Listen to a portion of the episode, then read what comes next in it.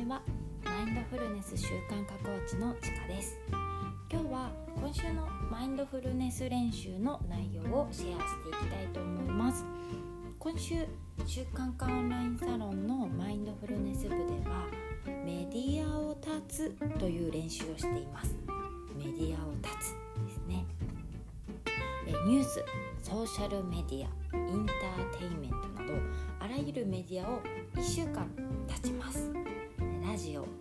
iPod、CD などは聞かずテレビ、映画、ビデオも見ません。新聞本雑誌も読みません。ということですね。ネットサーフィンもしません。Facebook も Twitter も開きません。誰かがニュースの話題を話しかけてきたら耳を塞ぐ必要はありませんが会話に引き込まれないようにします。で相手が話し続けるようならメディア立ちをしていることを伝えましょう。もちろん仕事や学業に必要な本を読むことは構いません。さてそれによって空いた時間をどう使いますか？というそんな練習です。取り組むコツのところではテレビはシーツなどで覆ってしまいましょうとか、ね、そんな風に書かれていました、まあ、Facebook だとかこういったですね、えー、ノートとか音声発信を活動拠点としている私にとっては非常に難しさを感じました、まあ、でもねまあこの1週間は何かを断とうと、まあ、全部全てっていうのはちょっと難しいけれども何か立とうと思ってツイッターを立つという宣言をしたんですけどアプリを消す直前のチェックで友達の動向を見ていてですねなんか最後にねちょっと見とこうって。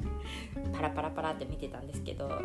あーでもこれって私にとってつながりを感じる手段なんだよなっていうふうに思って結局消せませんでした。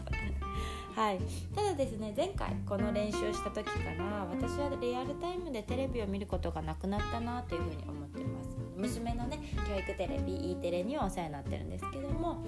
なんかねニュースとかドラマとかお笑い番組とかほとんど見なくなりましたね。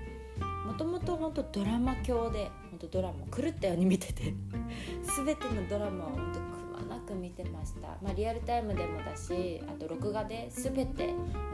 月曜日の9時も月曜日の10時も11時もみたいな。うん、全部録画して見てたんですけど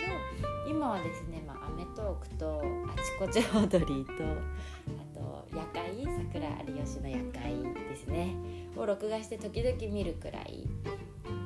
っていうのがなんか現状かなと思ってます。見なくなった要因にはいろいろあるんですね。でも今思えばこの練習がきっかけの一つだったかなっていうふうに思ってます。自分のやりたいことが見つかった時にどうしたら時間を作り出せるかって重要な課題だと思うんですね。その時にメディアを立つという選択肢があるとだいぶ時間が生み出せます。メディアが生活の一つになってしまって先ほど私が言ったように Facebook 活動の拠点だからとか 音声発信がとかっていう風にもうこれは手放せないっていう考えがそこにあると手放せないんですよね。時間が生み出せないんです。でもこのメディアを立つあちょっと考えてみよう何か立てるものはあるんじゃないかっていうふうに考えられるとあの時間っていうのは生み出せるんじゃないかなっていうふうに思います。で私自身ですねやっぱテレビドラマを手放すっていうことによってあの自分のこういった